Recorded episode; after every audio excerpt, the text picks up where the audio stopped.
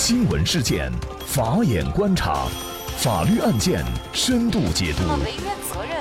传播法治理念，解答法律难题，请听个案说法。大家好，感谢收听个案说法，我是方红。更多的案件解读，欢迎您关注个案说法微信公众号。今天啊，我们跟大家聊一下，父母去世未被哥哥告知，弟弟要求赔偿五万块钱。具体案件呢，我们先一同来了解一下。小祥和小庆啊是两兄弟，二十多年前呢，父母随着哥哥小祥出国定居澳大利亚。二零一三年三月，兄弟俩的父亲在澳大利亚因病去世。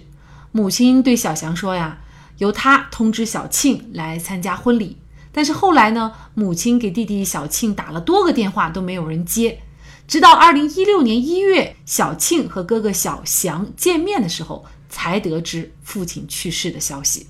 二零一七年十月，母亲因病也在澳大利亚去世了。那母亲去世的时候呢，小祥觉得父母在国内的时候啊，小庆和父母的关系就不好。那么加上父亲去世，母亲也没有联系上弟弟小庆，他也没有能来参加葬礼。那么小祥就觉得呢，他也没有必要再告诉小庆母亲去世的消息。但是这件事情，弟弟小庆得知以后啊，是非常生气。他认为呢，因为哥哥小祥没有及时通知他，造成他没有能够见上父母最后一面，丧葬事宜呢也没能参加。给自己的精神上造成了巨大的痛苦，所以呢，就要求小祥书面道歉，并且支付精神损害赔偿金是五万块钱。那么兄弟二人协商未果呀，小庆就把哥哥小祥告上了法庭。那么一家人有一方去世，是不是作为其他人都应该具有这个告知的义务？如果因为各种矛盾，家庭矛盾不告知，或者其他原因不告知的话，是否就应该承担法律上的一个赔偿的责任？就是相关的法律问题呢？今天我们就邀请云南大韬律师事务所副主任、婚姻家事法律事务部主任、国家婚姻家庭咨询师谭英律师和我们一起来聊一下。谭律师你好，主持人好，听众朋友们好。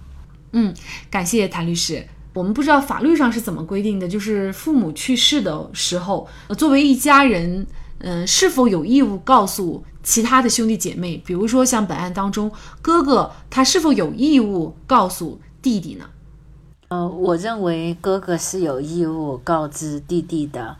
那么，因为根据我们国家的这个传统习俗。那么，如果亲人逝世之后，那么直系亲属正常情况一般都是要到场进行一个祭奠的，比如说参加葬礼啊，进行追悼啊，或者参加遗体的告别啊，办理丧葬事宜啊。那么这个都是我们国家悠久的一个传统习俗。呃，父母去世之后，那么这是一个非常重大的一个家庭的一个变故，因为这个弟弟没有跟父母生活在一起。那么，父母跟哥哥生活在一起，父母在和哥哥生活期间去世了之后，那么作为哥哥是有义务来通知到弟弟来参加葬礼，呃，行使他的一个就是说对父母哀悼的一个权利。那么这个权利呢，实际上在法律上它是没有明文规定的，我们可以把它称之为叫做祭奠权。但是从法律的精神来看，祭奠权应该是属于人格权的一种。我们国家的法律对人格权是有明确的一个规定的。那么，在我们国家的民法总则呃一百一十条，那么它进行了一些罗列，他就说，自然人享有生命权、身体权、健康权、姓名权。肖像权、名誉权、荣誉权、隐私权、婚姻自主权等权利，它这个就是说进行了一些罗列，然后加了一个等字。那么也就是说，法律它可能没有把所有的权利都罗列进来，但是我们根据法律的一个本意。我们认为祭奠权应该是属于人格权的一种。那么刚才讲的那些权利，它都属于人格权的一个具体的一些权利。那么什么叫人格权呢？人格权也就是指民事主体所固有的，那么由法律直接赋予的、享有的各种人身权利。那么简而言之，就是说。一个人他只要就存在这个世上，和他的生存尊严有关的，那么他必须具备的人身权利，这个是与生俱来的一种权利，这个就叫人格权。那么像本案当中，我们认为呢，就说作为这个弟弟来讲。他依法享有对自己父母的一个祭奠权。这个祭奠权呢，当然就依赖于，就是说父母去世之后，首先他要要得知到这个消息，那么他才能去行使他的这个权利。至于就说他得知这个消息去不去行使这个权利，那我们讲权利是可以放弃的。就他去不去，我们在所不问。但是作为这个哥哥和父母生活在一起。那么父母去世之后，我认为他是有义务来告诉弟弟的。小翔呢，他也说出了他不告诉弟弟的理由哈。他说呢，根据家里的习俗啊，丈夫的这个丧事是由配偶主办的，父亲后事怎么安排，通知哪些亲属呢？这个都是由母亲来决定。而母亲呢，当时是通知了小新，但是总联系不上他，嗯，所以呢，自己。当然，在这个事情上就不应该承担责任。另外呢，小庆在国内呢一直是占用父母的房子，跟父母的关系不好，十几年了也不孝敬父母，那么也没有这个亲属资格来参加父母的这样的一个啊祭奠活动哈。嗯，所以呢，他觉得也没有必要去告知他。那么事实上，这种情况在现实当中啊也不少见哈，就是一家子子女几个有矛盾。或者是呢，家庭当中的几个人这个矛盾特别深重哈，多少年不来往了。那么这种情况，当家人其中一员去世的话，是不是也有这个法律上的义务，也一定要告知呢？可能对方已经早就不知道去哪儿了，而且呢，他可能对于这个母亲还内心怀有仇恨，或者是对于自己的兄弟姐妹啊，就也不愿意来。但是这个告知义务是不是必须要履行呢？这种情况呢，就像主持人讲的，现实生活中确实是有很多的人都是感情动物，他可能在做这些事情的时候会夹杂的很多，就是说私人的一些呃恩怨情仇在里面。那么之前其实我们也都办理过有一个案子，那也就是两弟兄的这个关系不好，呃，父亲去世之后，那么呃和父亲生活的这个子女单独的就把这个父亲就举行葬礼就安葬了。但是呢，就说父亲安葬在哪里，他就没有告诉其他的兄弟姐妹。那么其他的兄弟姐妹想去祭奠父亲，但是连父亲的坟墓在哪里都不知道。那么也因为这个引发了官司。所以像这种类似的情况是比较多的。呃，具体到本案来讲，我们具体来分析一下。首先，在这个父亲去世之后，都是由母亲在决定如何办理后事，而且母亲。呃，说他来通知这个弟弟，那么母亲通知了几次之后没有通知上这个弟弟，那其实对于这种解释呢，我认为还是符合情理的，因为当时父亲去世之后，母亲还在世，那么实际上这个通知的义务，我们讲，只要这和死者在一起生活的亲人。呃，有一人通知到了，那么没有在场的亲属，那我们认为这个就是已经履行了自己的义务。他不是说要求你每一个在场的亲属都要通知那些没有在场的亲属，那么只要有其中的一人把这个讯息。呃，告诉了其他不在场的亲人，那我认为这个其他就在场的这些亲属就相当于都已经履行了义务。那么所以说，在本案当中，父亲去世的时候，母亲说由他来联系，这个完全是可以的。而且母亲也是通过多次的打电话尝试去联系这个小庆，但是因为客观的原因没有联系上。那我们认为，只要母亲做了这样的工作，这个责任那是应该由小庆自己来承担的。所以在父亲去世这个事情上，我认为这个哥哥小翔是没有责任的。对于就是后来母亲去世了，那么哥哥没有通知他的理由就是说，呃，因为小庆跟父母的关系不好，然后不怎么孝敬父母，他认为没有亲属资格来参加父母的葬礼祭奠活动。那我认为呢，实际上他这种观点是站不住脚的。就是我们经常会讲一个话题，就是说血缘关系它是割舍不了的。包括我们民间也有很多说我要断绝父子关系、断绝母子关系。那么实际上这些都是不合法的，哪怕你双方自愿书写了相关的协议，那么这个都是违反法律规定的，是不受法律保护的。所以同样的道理，小庆和父母之间不管关系好与否，但是呢。这个法律上没有说这种情况就剥夺他不能参加父母的葬礼，不能对父母进行祭奠活动，法律没有这样的明文规定。所以说，哪怕是他关系不好，那么我认为就是说，作为哥哥小翔，他还是要尽到通知的义务。那么至于通知之后小庆来不来，那是小庆的事情。但是作为哥哥，你自己要尽到自己的义务，你只要有证据来证明我。尝试了，做了努力了，我通知了，但是客观原因我没通知到，那么这个哥哥都不用承担责任。但是如果这个哥哥是主观上认为你就不该来，我就不通知你，那么我认为在这个事情上哥哥是有过错的。